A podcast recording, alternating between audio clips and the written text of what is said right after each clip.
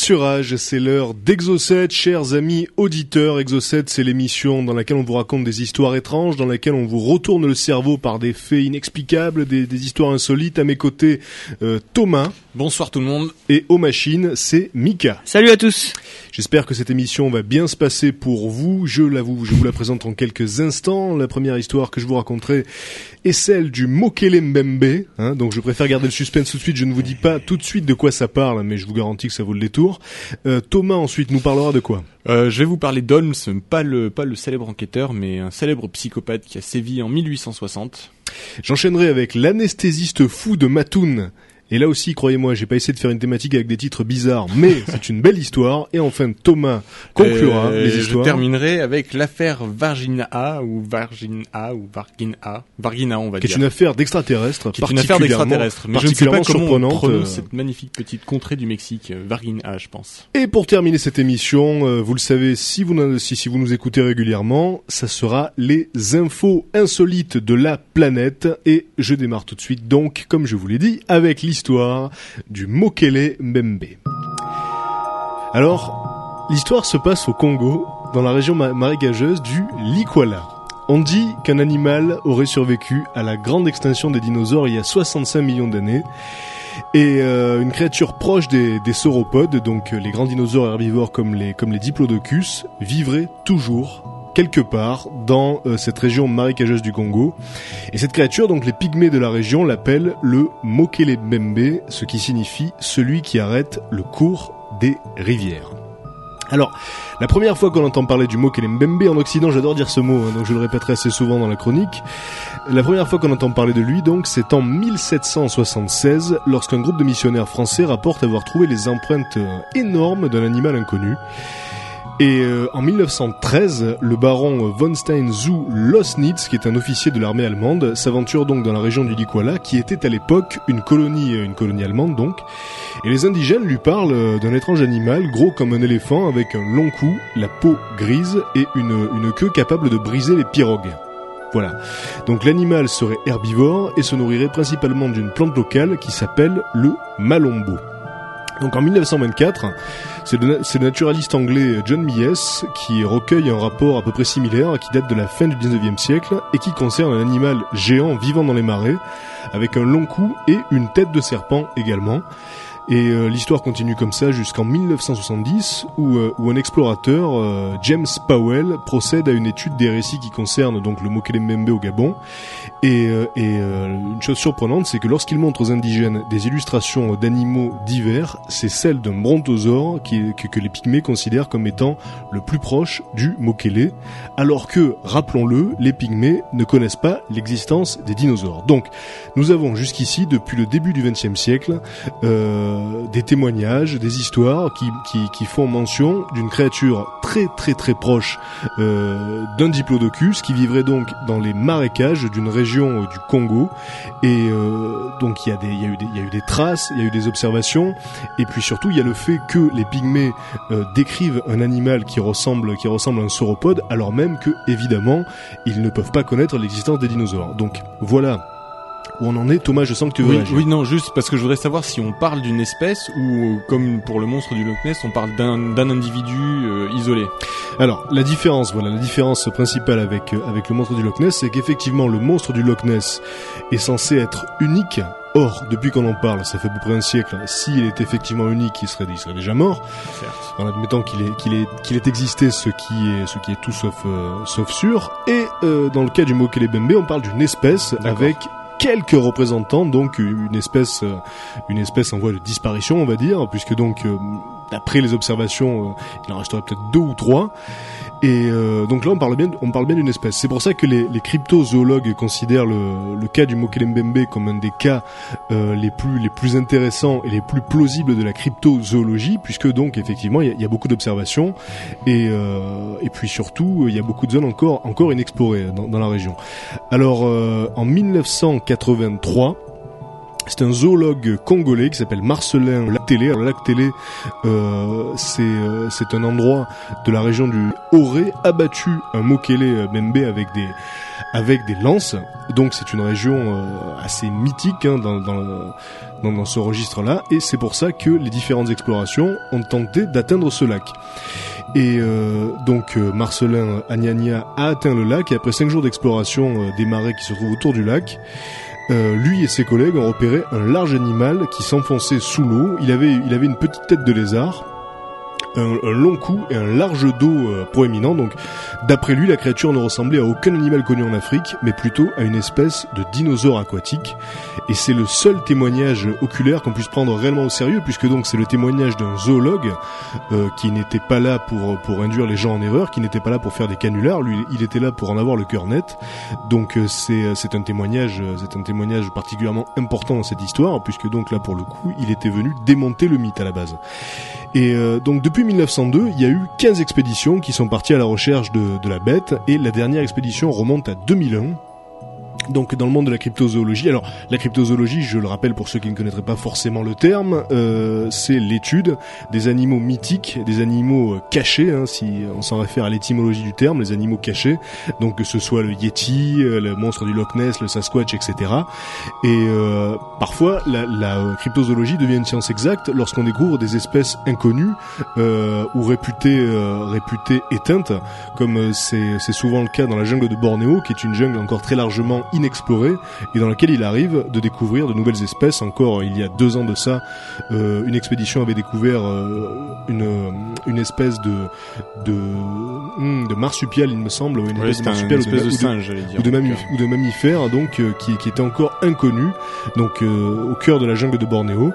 Et voilà donc euh, en quoi consiste la cryptozoologie. Alors comme je vous le disais depuis 1902 il y a eu 15 expéditions. La dernière remonte à 2001 et avec toutes ces expéditions, évidemment, il y a eu, euh, il y a eu des photos, mais malheureusement, comme toujours dans ce genre de cas, c'est des photos floues. Et il y a une vidéo, mais qui est malheureusement inexploitable puisque on a envie d'y voir. Et c'est bon, c'est ce qui tendrait à décrédibiliser totalement la thèse du Mokele Membe, puisque donc encore une fois, comme euh, comme dans toutes ce- ces, histoires-là, on a... Alors pour les ethnologues, euh, le, le Mokele Mbembe est une légende issue de la mythologie pygmée, qui se transmet donc de génération en génération.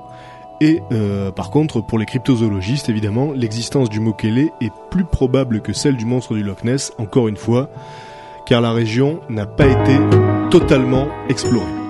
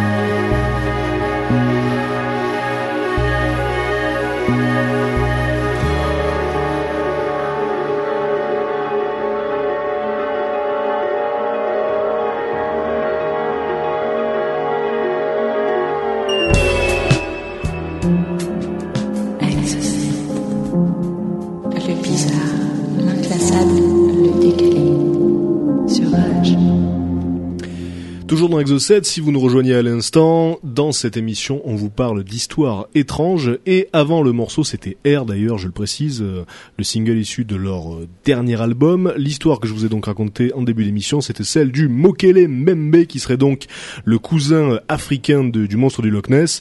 Alors bon, vraisemblablement, si euh, il y avait un diplodocus quelque part au Congo, je pense honnêtement qu'on l'aurait déjà trouvé, qu'il y aurait des preuves tangibles. Mais c'est vrai que au fil du XXe siècle, il y a eu comme ça des éléments troublants, déjà des témoignages de pygmées qui parlent d'un animal qui ressemble très pour très à un dinosaure alors qu'ils ne connaissent pas l'existence des dinosaures. Euh, un zoologiste donc qui a observé euh, euh, le, le euh, des traces énormes, etc.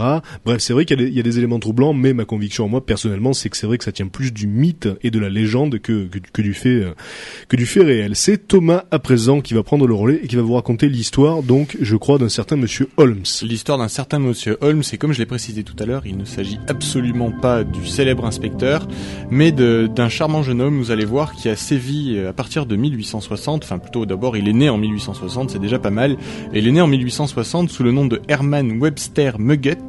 Euh, alors il faut savoir que dans son enfance, il a eu un père extrêmement violent, hein, qui tabassait environ toute la famille, sauf sa mère, qui elle était totalement soumise à son mari et exi enfin assouvissait le moindre de ses désirs, le moindre de ses fantasmes. Bref, il vivait quand même dans une ambiance assez perturbée.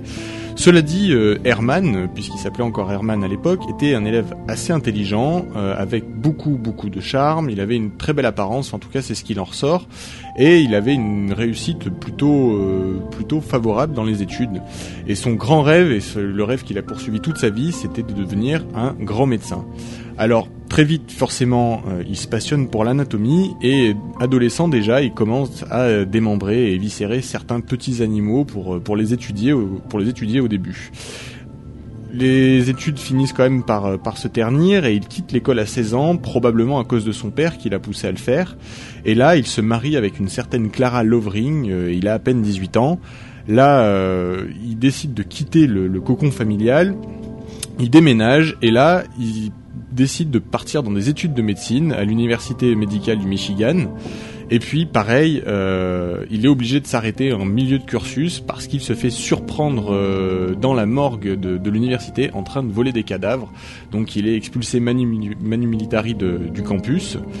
Jusque-là, il a le parcours assez classique euh, du serial killer, quoi. hein, qui Oui, oui, commence à il- torturer des, des Voilà, bestioles, etc. Il commence, voilà, on, on sent qu'il a, il a un background, comme on Ouais, dit, assez, assez chargé, ouais. assez chargé déjà. Euh, donc en 1886, euh, il déménage à nouveau et cette fois-ci il part à Inglewood, une banlieue de Chicago. Euh, il décide de changer de nom, sans doute pour couper tout lien qu'il pouvait encore avoir avec sa famille et son père particulièrement. Et il décide de se faire appeler Henry Howard Holmes et c'est comme ça que il restera célèbre sous le nom de Holmes. Alors euh, forcément, vu qu'il déménage, il a pas mal de frais, il a arrêté ses études, donc il a un petit peu du mal à trouver du boulot, donc il prospecte à droite à gauche et il tombe un jour dans une annonce sur une annonce dans une pharmacie où travaille un certain monsieur et une madame Holten. Alors Holmes, euh, comme j'ai dit tout à l'heure, grâce à son charme, arrive euh, à, à se faire embaucher et surtout à charmer la clientèle de cette pharmacie. Et rapidement, les affaires deviennent très florissantes parce que énormément de, viennent, de gens viennent dans cette pharmacie spécialement pour, ben, pour Holmes pour son charme et pour les conseils qu'il leur prodigue. Et puis euh, les affaires commencent à vraiment très très bien marcher. Malheureusement, Monsieur Holten, donc le propriétaire, euh, décède, décède d'une maladie euh, plus ou moins inconnue en tout cas à l'époque. Holmes profite un petit peu de l'opportunité, décide de racheter le magasin et il dit, il dit à, la veuve Madame Holten, écoutez, je rachète le magasin, je vous garde comme employé et euh, comme ça il n'y aura pas de problème. Seulement, euh, au bout d'un certain temps, euh, Holmes décide d'arrêter de la payer. Au bout de quelques mois, il ne paye plus Madame Holten. Euh, et donc cette dernière décide d'attaquer Holmes devant les tribunaux. Et bizarrement, quelques semaines avant son procès, elle disparaît sans laisser de traces et on ne retrouvera jamais le corps de Madame Holten. Alors, Holmes se retrouve seul à la tête de la pharmacie, il décide exactement ce qu'il veut faire, les revenus euh, deviennent tellement conséquents qu'il arrive à se bâtir une maison qu'il appellera, euh, qu'il appellera son château, euh, mais il n'a jamais été vraiment satisfait de- des différents entrepreneurs qui, qui se sont concertés pour le construire, donc il en a changé de nombreuses fois. En fait, ce qu'on sait maintenant, c'est qu'il avait surtout une idée derrière la tête et qu'il a certainement essayé de brouiller les pistes entre les différents entrepreneurs. Il faut savoir quand même que donc ce qu'il appelait son château était constitué de trois étages, euh, un sous-sol et 60 pièces, donc c'était quand même un bâtiment euh, assez costaud. Euh, et à la fin des travaux, il décide de transférer donc la, grande pharmacie qu'il avait achetée au rez-de-chaussée de, son château, de louer les chambres à l'étage pour en faire une sorte de mini-hôtel. Et, en 1887, sans avoir divorcé de sa première épouse, hein, qu'il a quittée, il se remarie avec une certaine Myrta Belknap. Euh, malheureusement, donc ce couple ne va pas durer très longtemps. Euh, Holmes est souvent absent à cause de son travail ou en tout cas d'autres activités. Et, euh, surtout, cette femme commence à trop s'occuper des affaires de son mari. Donc Holmes décide de la renvoyer dans sa famille, enceinte. Le problème, c'est que officiellement, elle est partie pour sa famille. Officieusement, elle n'est jamais arrivée à sa famille qui n'a plus de nouvelles du moment qu'elle a quitté le foyer conjugal. Euh, les affaires continuent cependant à, fleurir et, euh, et Holmes décide d'am- de- d'aménager différents magasins au rez-de-chaussée. Donc il y a un bijoutier qui arrive, un restaurant, un coiffeur. Euh, et surtout, il se lance dans un business qui devient assez vite lucrat- lucratif. Il décide de vendre des cadavres à la faculté de médecine. Et alors, à, ce- stade, euh, quel est le body count supposé? C'est-à-dire combien de euh, morts euh, a-t-il fait, ce Holmes? Alors là, on, on serait probablement pour l'instant qu'à une petite dizaine parce que c'est les choses, les choses vont s'accélérer surtout par la suite, à partir du moment où, en tout cas, on va comprendre. vous allez voir quel était le, le rôle de ce qu'il appelait son château. Alors les affaires, euh, les affaires continuent vraiment à fleurir. Donc apparemment, il était assez doué à ce niveau-là, en tout cas. Et donc il prend un associé nommé Ned Corner, euh, qui vient donc souvent travailler à la pharmacie avec sa femme Julia et sa fille Pearl. Euh, mais Holmes tombe littéralement amoureux de la femme de son associé. Il décide de la charmer. Euh, et euh, il, était, il en est tellement amoureux qu'il décide de se séparer de son associé au profit de sa femme. Et donc il prend la femme de son ex-associé comme, nouveau, comme nouvel associé. Mais la femme, donc, euh, craque? La femme craque un petit peu. Euh, apparemment, elle reste avec son mari, mais je pense que les relations ont dû être assez tendues à ce moment-là, puisqu'elle a quand même pris sa place euh, au sein de l'association. Donc il y a dû y avoir, il y a dû y avoir anguille sous roche. Donc il cas. fait partie du cercle assez fermé des tueurs euh, maniaques, euh, beaux gosses et charmeurs, comme l'était voilà. comme l'était Ted Bundy, Exactement. donc le, le serial killer le plus célèbre des États-Unis, qui était donc le gendre idéal, mais qui donc la nuit évidemment était un petit peu moins idéal. Exactement. Euh, alors là, euh, l'erreur que, que, que- commet Julia, c'est de, de faire venir sa sœur pendant un temps euh, pour une, pour une visite. Et euh, là, Holmes euh, tombe amoureux de cette sœur-là, pour le coup. Donc il était quand même assez changeant. Hein. Et euh, donc pareil, euh, il la couvre de cadeaux, il fait vraiment en sorte que bah, qu'elle lui revienne. Cela dit, euh, la sœur de la sœur de Julia, Gertie, est euh, beaucoup plus a beaucoup plus de conviction et clairement elle lui dit qu'elle n'est pas intéressée parce qu'elle est mariée. Du coup, Holmes se sent extrêmement vexé et retourne auprès de Julia et là, il la fait tomber enceinte volontairement et lui dit bon écoute maintenant que tu es enceinte tu vas quitter ton tu vas quitter ton mari qui est donc mon ancien associé euh, tu vas tu vas avorter et tu vas m'épouser. Euh, là Julia commence un petit peu euh, commence un petit peu à tiquer. Elle décide de quitter elle aussi Holmes et de, de, quitter le navire. Et Julia Pearl et l'ancien associé disparaissent tous les trois. Nerd en premier parce que il part euh, alors que sa femme a décidé de lancer une procédure de divorce. Et puis son ex-femme et sa fille, elles disparaissent quelques temps après. Et pareil, on n'a pas vraiment retrouvé les corps. Ce qui est assez troublant, c'est que euh, peu de temps après, et ça on le sait euh, d'après les, les- cahiers d'entrée de la morgue de, l'université, peu de temps après, Holmes euh, a vendu un squelette de femme pour 200 dollars à, l'université du coin. Donc certains supposent que ça serait certainement Julia euh, qui serait qui serait passée. Alors euh, le problème d'Holmes, et c'est là qu'il va commettre l'erreur de sa vie, c'est que il en veut toujours plus, surtout au niveau de l'argent. Et là, il va tomber sur un certain Benjamin Pitze- Pitzel qui lui propose de monter une, une arnaque à l'assurance, tout simplement. Grosso modo, euh, Pitzel prend une assurance vie à 10 000 dollars. euh, il se fait passer pour mort dans un accident, et là le rôle qu'a Holmes, c'est en gros de fournir un cadavre, un cadavre défiguré, pour pouvoir justifier euh, de la mort, de, la fausse mort en fait de, de Pitzel, et permettre comme ça de toucher l'argent. Donc il monte une grosse magouille. Euh, l'accident est bien créé. Le seul problème qui se produit, c'est que euh, le corps qui est retrouvé, au lieu d'être un corps anonyme entre guillemets et ne pas être celui de Pitzel, eh bien c'est bien celui de Pitzel. C'est-à-dire que Holmes a tout simplement doublé la personne avec qui il était en train de monter l'arnaque. Il a réellement tué. Comme ça, il s'est même pas pris la peine à chercher un cadavre.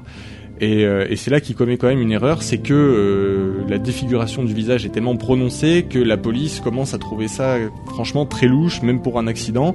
Et donc il commence à enquêter sur Holmes, il devait certainement avoir quelques petits soupçons à son égard. Du coup, euh, une perquisition est menée dans son château et là, il découvre, euh, un petit peu l'envers du décor et ils s'aperçoivent de, l'ampleur de la chose. Alors le château en fait était rempli de passages secrets de toutes sortes.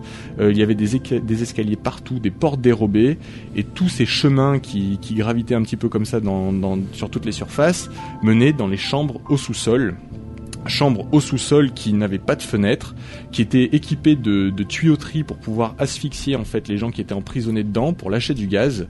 Euh, évidemment, il avait à sa disposition euh, une jolie petite table de dissection euh, et un four pour pouvoir se débarrasser des corps qui seraient trop gênants. Euh, tout un lot d'instruments chirurgicaux, etc. Et en fait, en faisant le bilan un petit peu de tous les cadavres qu'il y avait autour, on estime que Holmes aurait tué aujourd'hui plus de 200 personnes.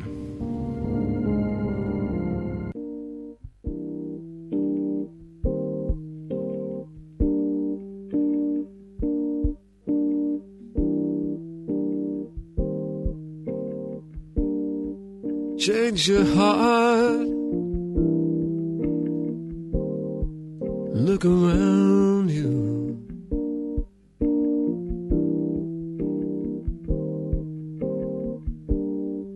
Change your heart.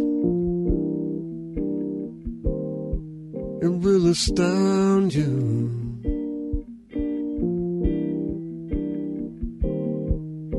And I need your loving like the sunshine.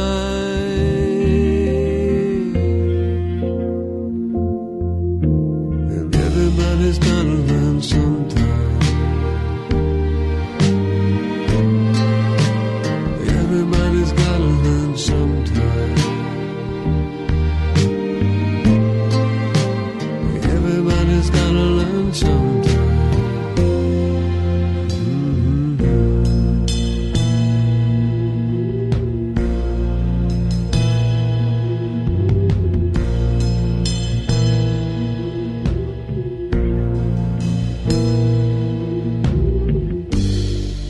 Change your heart.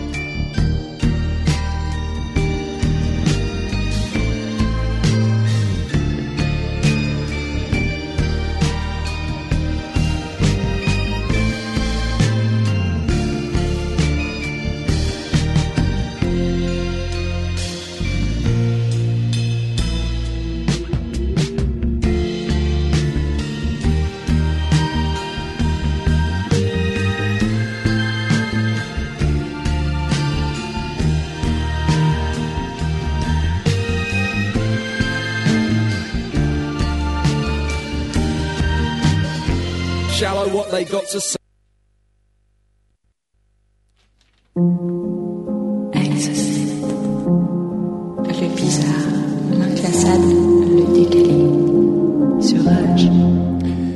Toujours sur Age 102.5, c'est Exocet. Le morceau que vous venez d'écouter, c'était Beck, Everybody's Got to Learn Sometimes. Et avant euh, ce morceau, Thomas vous a raconté l'histoire euh, de Monsieur Holmes, donc un tueur particulièrement méthodique et qui euh, qui se retrouve finalement à mi-chemin entre Ted Bundy pour ce côté charmeur, puisque donc il a séduit beaucoup beaucoup de gens malgré donc sa face cachée particulièrement sordide, et c'est aussi un mélange avec le docteur avec le docteur Petiot euh, puisque donc il avait euh, il avait aménagé une sorte de laboratoire de savants fous. Il y avait un four il y avait des chambres dans lesquelles Ah, il pouvait équipé, asphyxier ouais. les gens table de, de de dissection. Enfin c'est un personnage particulièrement atroce.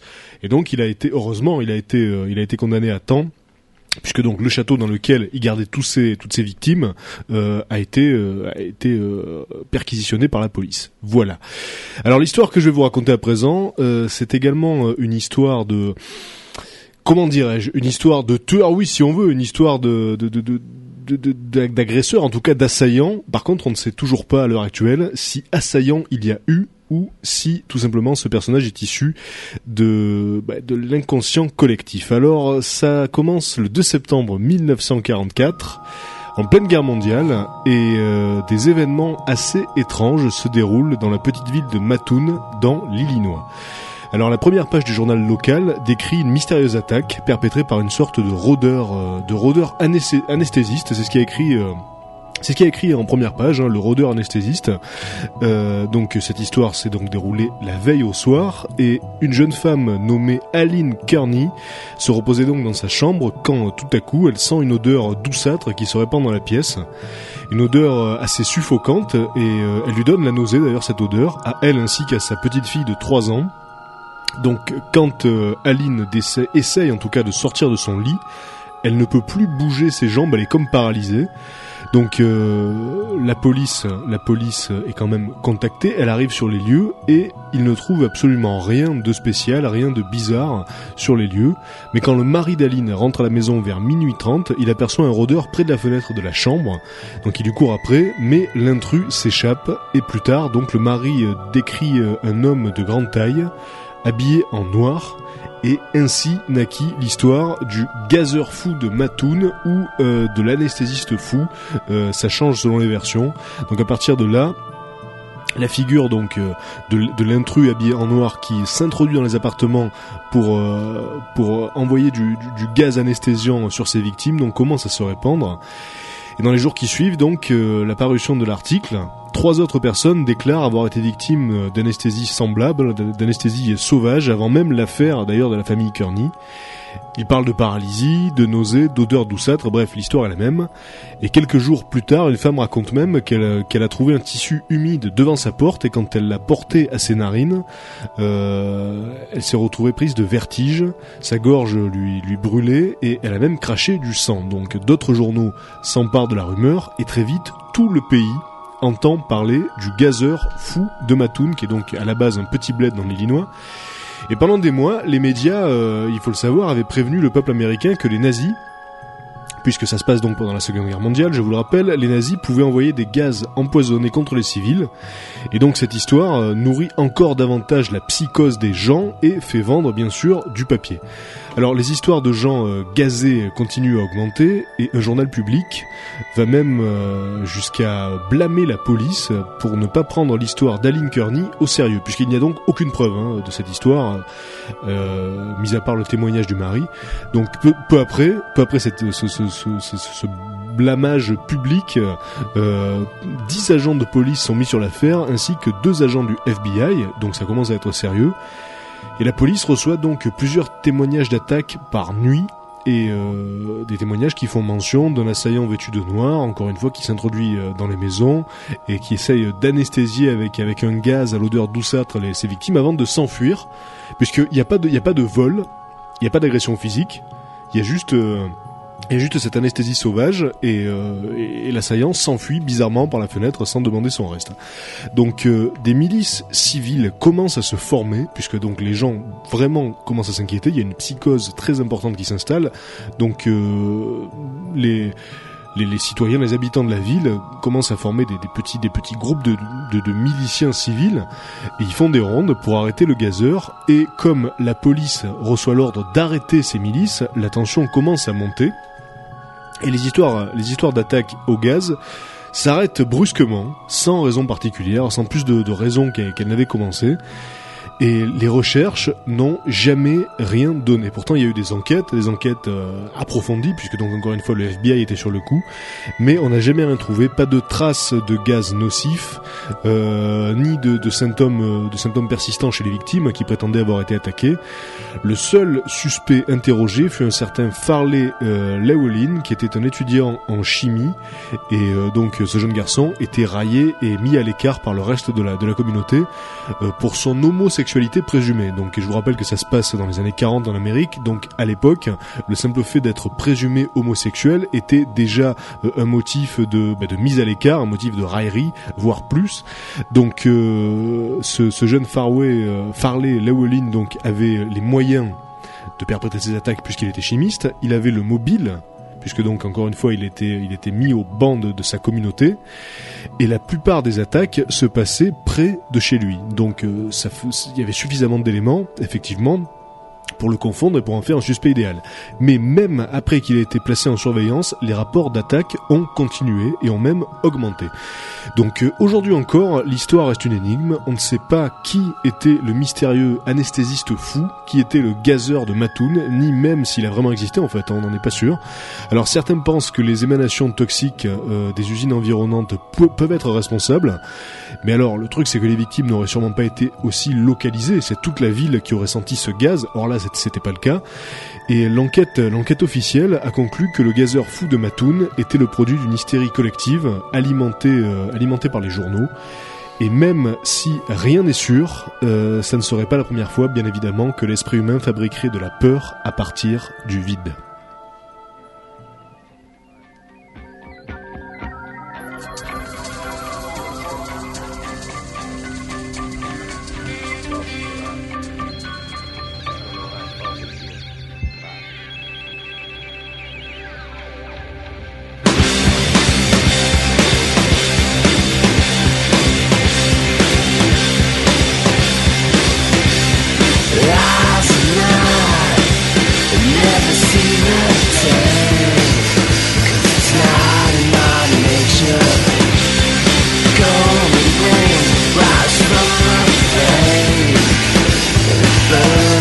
the.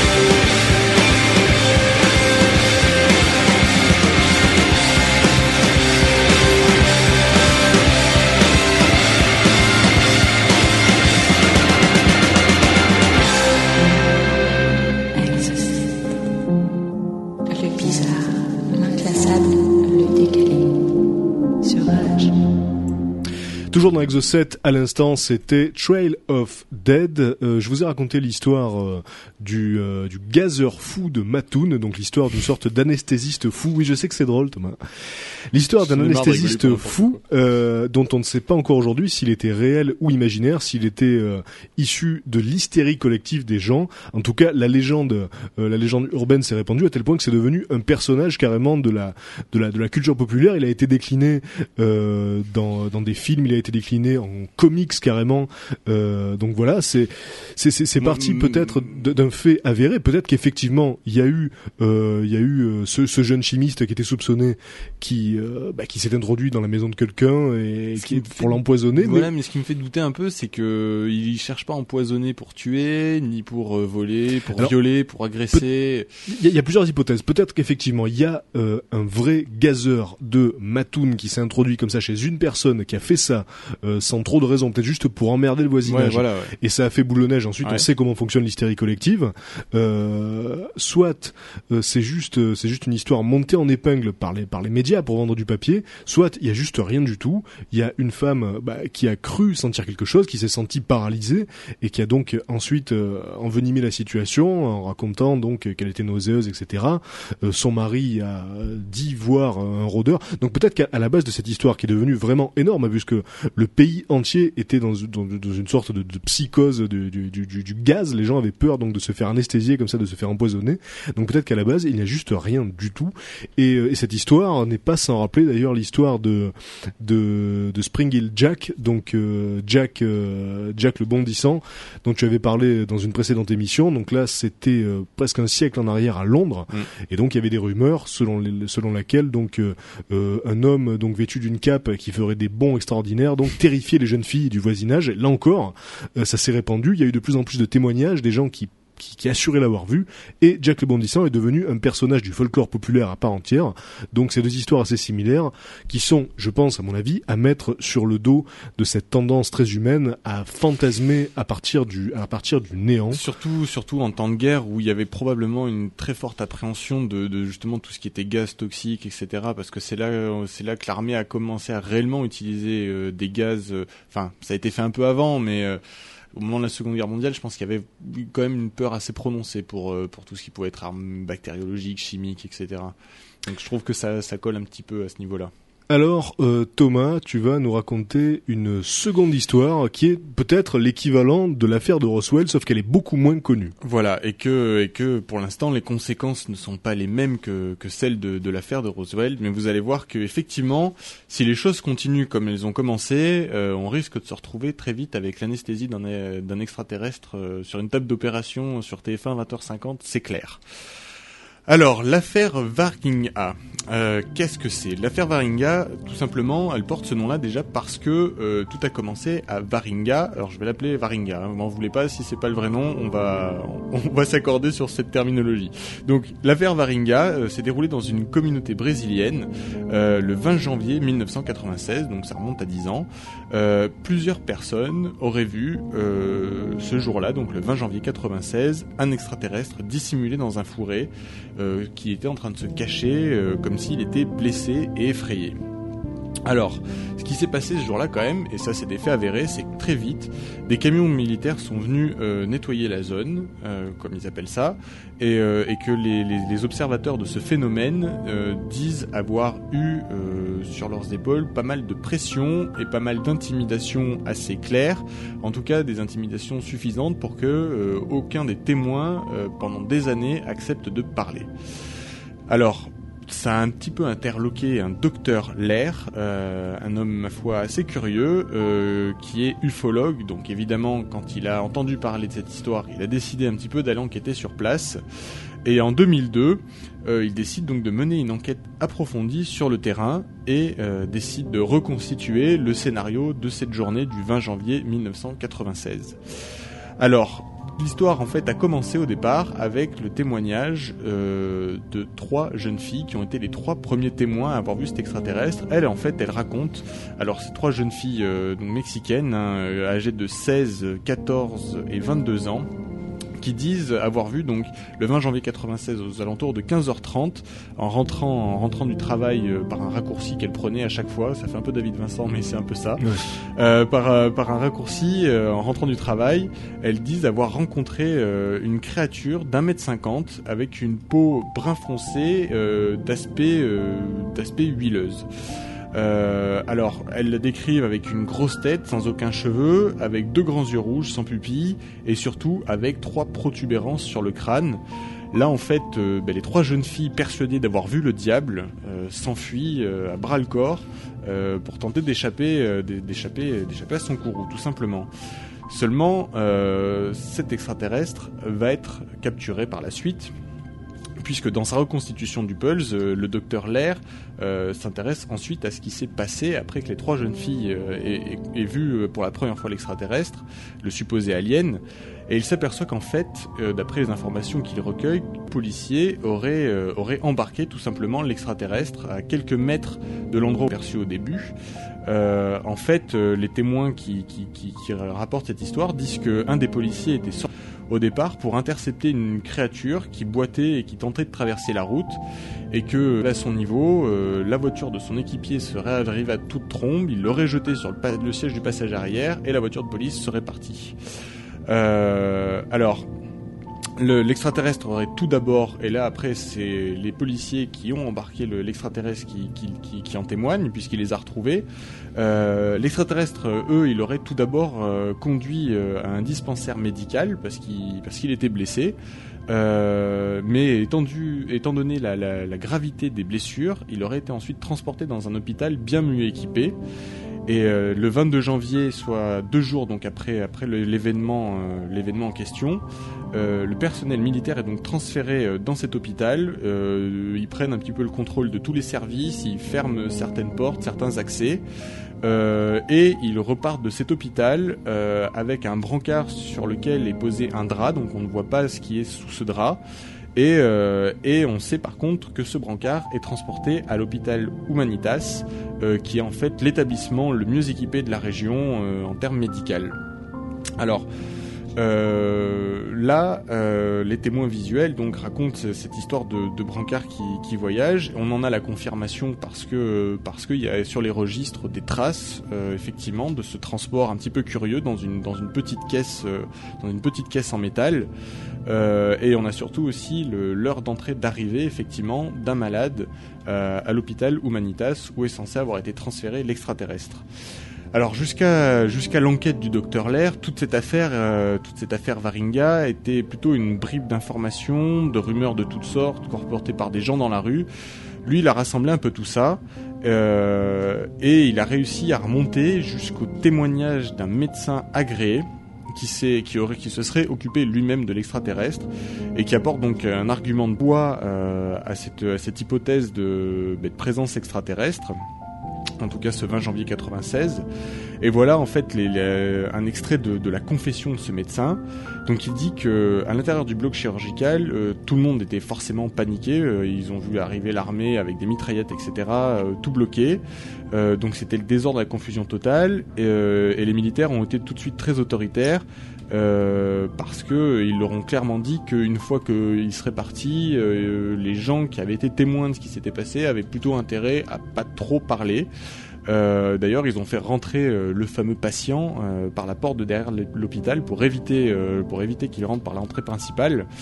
Euh, et donc, euh, une fois arrivé dans l'hôpital euh, avec cet extraterrestre, les militaires bloquent, euh, bloquent un bloc opératoire, ils placent des gardes devant, et ils demandent à une équipe dont fait partie le médecin qui, qui témoigne, et ils demandent à une équipe d'intervenir euh, dans ce bloc opératoire, et ils demandent à ce médecin de préparer une sorte de prothèse pour, pour remplacer, voire, voire pour consolider une jambe qui serait cassée.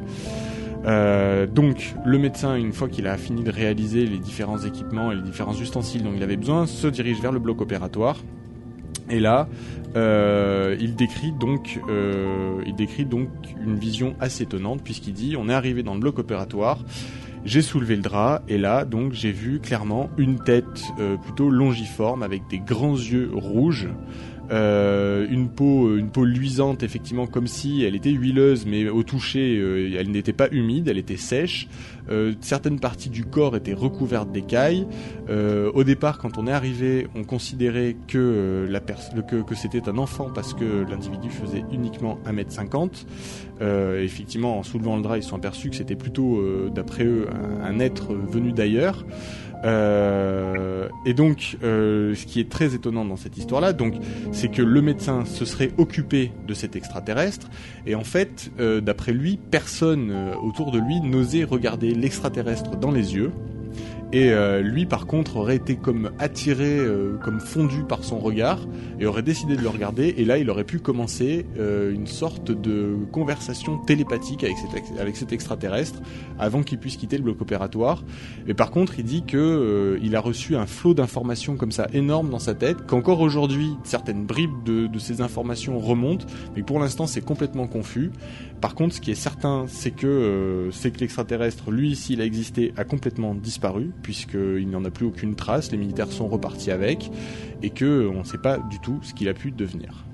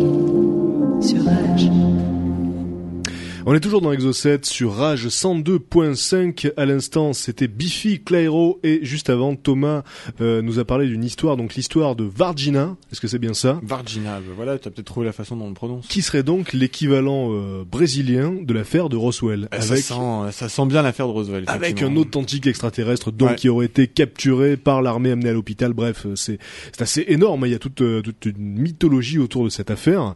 Et euh, donc, on en est où aujourd'hui concrètement? Ben, concrètement on a donc les témoignages de, ces différents gens, euh, certains plus crédibles que d'autres, hein, parce que effectivement, le témoignage du médecin, c'est celui qui a le plus de poids, parce qu'on peut se dire que ce dernier n'aurait pas intérêt à mentir. Euh, maintenant, euh, moi je trouve que il y a y a un aspect un peu dérangeant dans cette histoire qui me semble pas très très naturel.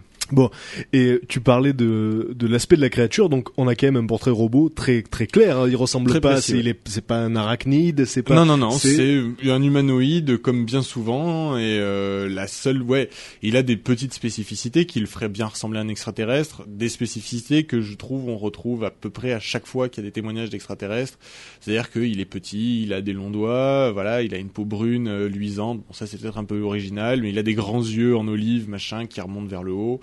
Bref, il ressemble, à, il ressemble à n'importe quel E.T. euh, Et qu'on on n'a pas une petite photo floue, voire une vidéo tremblotante sur cette affaire. Alors on n'a aucune vidéo, on n'a aucune photo, on a juste les témoignages et en tout cas la preuve effectivement qu'il y a eu une activité de l'armée assez importante ce jour-là, euh, enfin ces jours-là d'ailleurs euh, dans la région, ça c'est sûr.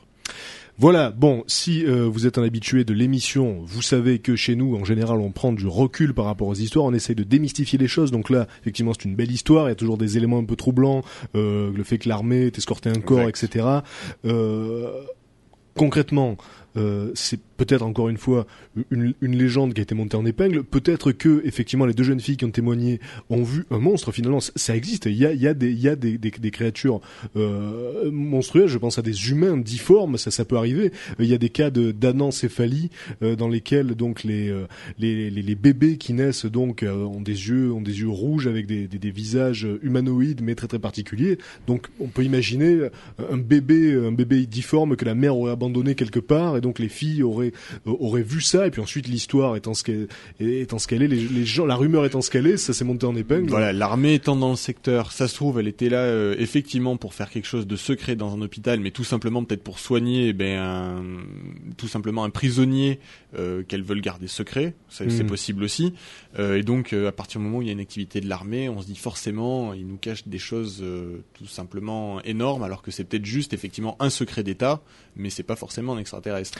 Et, et d'ailleurs, euh, c'est une des hypothèses pour expliquer l'affaire de Roswell. Euh, si ça se trouve, donc l'armée fait semblant de cacher euh, qu'il y a eu donc un crash extraterrestre pour que les gens pensent que c'est ça qui est caché, alors qu'en réalité il y a peut-être une affaire d'État encore plus énorme qui est réellement cachée derrière le faux secret caché. Enfin Bien bref, sûr. Hein, tout ceci est très complexe et bah, c'est ce qui fait tout le sel de cette émission aussi. On parle à présent des infos insolites de la semaine. Alors, euh, vous le savez, hein, si vous êtes un habitué de l'émission, euh, chaque semaine on fait le point sur tout ce qui s'est passé de bizarre à la surface de la planète. Donc, euh, si c'est la première fois que vous écoutez l'émission, vous allez voir, bah, c'est assez savoureux. D'une manière générale, on démarre avec un Chinois qui a probablement vécu le poisson d'avril le plus sordide qu'on puisse faire. Donc cet homme a carrément demandé le divorce à sa femme. Hein, c'est vous dire si Un 1er avril. c'est vous dire si le gag était de mauvais goût, puisqu'en fait sa femme tout simplement euh, a fait semblant de se pendre. Donc euh, l'histoire est arrivée quand Monsieur Lin, donc qui vit à Shanghai, est rentré chez lui le 1er avril, donc après un voyage d'affaires. Et euh, bah, quand il a ouvert la porte, il a vu quelque chose de quelque chose de sombre se balancer dans l'air. Il allume la lumière et là, il a eu le choc hein, de voir sa femme pendue. Donc, euh, bah, ce qui s'est passé évidemment, c'est qu'il a tout de suite appelé la police. Euh, il a essayé de, de descendre le corps en attendant que la police débarque. Et puis là, tout à coup, sa femme s'est relevée, elle s'est assise, elle s'est mise à se marrer, hein, donc elle a explosé de rire. Et euh, bah, elle lui a dit que c'était bah, que c'était euh, le 1er avril, quoi. Voilà. Mais je trouve que, enfin moi je trouve ça assez rigolo. Ça doit être Oui. franchement flippant. Elle a peut-être tenu le jeu un peu trop longtemps. Écoute, en tout cas, que- lui, il ne goûte pas hein, la vanne, hein, puisqu'il veut divorcer carrément. Donc, euh, euh, il faut savoir que la femme de ce monsieur Lynn, donc c'est une actrice, une comédienne de 26 ans, donc manifestement, elle sait jouer de son talent euh, à la ville aussi. Et donc, euh, d'après ce que Lynn raconte, donc, elle est toujours en train de lui faire des blagues, toujours en train de lui faire des farces, et c'est une manière pour elle, en tout cas, de garder une fraîcheur à leur couple, à leur mariage. Et elle dit, euh, j'essaye de le surprendre chaque jour. Euh, mais là, donc, il en a eu assez. Il a dit, euh, j'ai l'impression de, de- de- d'être assis sur une bombe chaque jour. Donc cette fois-ci, c'est fini, je divorce. Voilà. Elle a trop tiré sur la corde. Voilà. Ah, ça, très très joli. Euh, la deuxième histoire se passe en Allemagne, une bien jolie histoire d'ailleurs qui concerne un petit enfant de 5 ans. Donc vous le savez, quand il a des insolites à base d'enfants de 5 ans, soit c'est mignon, soit c'est atroce, hein, selon ce qui se passe. Donc là, c'est mignon en l'occurrence. Elle est mignonne. Euh, voilà, donc c'est un petit garçon de 5 ans bah, qui s'ennuyait de qui s'ennuyait de sa maison. En fait, il était chez ses grands-parents euh, en Allemagne. Il s'appelle Hans Bauer, ce, jeune garçon, et il a décidé tout simplement de faire du stop jusque jusque à la maison de sa maman. Alors donc il est parti sur une autoroute à deux voies et il a fait du stop carrément. Un peu dangereux quand même. Il faut préciser qu'il y a donc 240 km entre la maison des grands-parents et la maison de la maman, et c'est la police qui a bah, qui a trouvé euh, le, le- le- le- le petit garçon euh, sur le sur le bord de la route en train de faire du stop sur cette autoroute à deux voies, et euh, donc il a juste expliqué que sa maman lui manquait, donc c'est mignon, et, et qu'il avait prévu de marcher les 240 km si personne ne le prenait en voiture. Donc heureusement que c'est la police qui s'est arrêtée Déjà, et, ouais. et pas quelqu'un mal intentionné. Mm. Donc da- ça déjà c'est la bonne nouvelle. Donc euh, alors l'histoire ne dit pas si la police a ramené l'enfant chez ses grands-parents ou chez sa maman. Ils l'ont mis en prison. en tout cas, ça s'est bien terminé. On continue avec euh, avec un Croate hein, qui, qui, qui je pense qui, qui, qui a le prix euh, qui a le prix Nobel de la semaine en matière d'intelligence puisque donc euh, il a décidé de faire passer en contrebande 175 caméléons de Thaïlande et, euh, et alors donc il a expliqué au, il a expliqué aux douaniers que s'il a pris des caméléons et pas autre chose, c'est parce qu'il pensait qu'il serait plus difficile à voir. Alors, euh, ce, cet homme, alors, alors, vous allez voir l'histoire. Cet homme s'appelle Dragos Radovic, il a Ah 25 non, ans. Il a été arrêté à l'aéroport de Zagreb, donc euh, après un voyage à Bangkok en Thaïlande, et euh, quand euh, bah, quand les, les douaniers euh, ont vu euh, que son sac bougeait assez bizarrement, ils l'ont ouvert. Et, euh, et puis donc là, ils ont vu donc 175 caméléons qui sont donc des reptiles euh, protégés, hein, c'est une espèce protégée les caméléons, et il a dit que, que l'homme qui lui a vendu les caméléons lui a expliqué que il changerait de couleur et deviendrait donc invisible dans le sac. Bah, forcément. Donc c'était un bon plan parce qu'il faut savoir qu'au marché noir les caméléons coûtent une fortune. Donc euh, il les a eu en Thaïlande pour une bouchée de pain et il comptait les revendre 100 fois plus cher euh, en Europe. Donc voilà bien joué euh, Radovic. Mais alors il faut savoir que les caméléons pour le coup parce que bon les caméléons euh, s'adaptent réellement, c'est une vérité aux couleurs de leur environnement. Mais il faut savoir que si vous posez un caméléon sur un tissu écossais comme le veut l'histoire, donc déjà d'une il ne, il ne devient pas fou et euh, il ne prend pas la couleur du tissu écossais. Hein. Disons que euh, Il y a une teinte qui s'approche. Dis- Disons qu'il y a euh, une teinte effectivement qui s'approche de l'environnement dans lequel il se trouve, comme le caméléon est censé vivre donc dans des jungles, euh, bah, il passe du vert au, au brun sombre, etc. Et là, ils n'ont même pas changé de couleur du tout parce que il y, a, il y a eu le stress du voyage. Ils ont été donc trimballés dans une soute, dans un sac, 150 caméléons, et donc là, ils n'ont pas changé de couleur du tout. En plus de ça, à cause du stress. Voilà, on continue avec une histoire qui s'est passée à Londres. Alors, euh, une histoire qui concerne Keith Richards. Keith Richards, donc le, le guitariste des Rolling Stones. Et vous allez voir que euh, malgré l'âge, Keith Richards reste euh, le, bah, le rocker le plus euh, le plus trash, le plus destroy qu'on puisse imaginer, parce que bon, c'est vrai que on ne compte plus les frasques de certains groupes de métal, de black metal, euh, qui se versent du faux sang de porc sur ah, scène, du etc. Keith Richards, lui, je vais vous expliquer ce qu'il a fait. Alors attention, il a admis euh, dans une interview au magazine NME, bon déjà euh, que bah, qu'il avait pris beaucoup de drogue dans sa vie, ça tout le monde le sait, hein. Sans déconner. Ah, a- comme toutes les rockstars. Voilà qu'il avait sniffé beaucoup beaucoup de, de substances dans sa Ah, je suis carrière Trop aussi. déçu. Je pensais pas qu'il était de ce genre-là. moi. Il a expliqué que euh, le truc le plus bizarre qu'il ait sniffé, tenez-vous bien, c'est son père. Parce que- Alors le père de Keith Richards Ah est non, mort. non, mais non, c'est dégueulasse. Le père de Keith Richards est mort en 2002. Il a donc été incinéré, voilà. Mais rigole pas. Et alors Keith Richards euh, a dit qu'il n'a pas pu résister à sniffer son père avec un peu de coke. Donc c'est ce qu'il a fait et il a dit que ça aurait pas gêné son père. Voilà, il dit euh, voilà, il- s'il avait su, bah, il s'en serait foutu. Mon père il était comme ça. Mon père aimait se faire sniffer. Donc c'était une manière de communier finalement avec le père. Donc il, vo- il voyait ça comme une espèce de réunion comme ça euh, par par delà par delà la mort. Donc il a littéralement sniffé son père euh, mixé avec de la coke. Enfin, c'est le truc énorme. Tu peux pas faire pire en matière de rockstar, tu vois. Et donc euh, bah, il a dit que tout s'est passé bien, hein, c'est passé passé assez facilement. Alors qu'il doit avoir les sinus euh, retapissés ah, il c'est- doit- ouais. c'est un truc S'il de lui en malade. reste d'ailleurs. donc apparemment, et ça l'a pas rendu malade. Voilà, Keith Richards, donc euh, qui qui, bah, qui a dépassé la soixantaine et qui reste le rocker probablement le plus trash qu'on puisse imaginer. euh, voilà. Euh, on marque une première pause dans ces infos insolites. On se retrouve juste après pour la suite et la fin.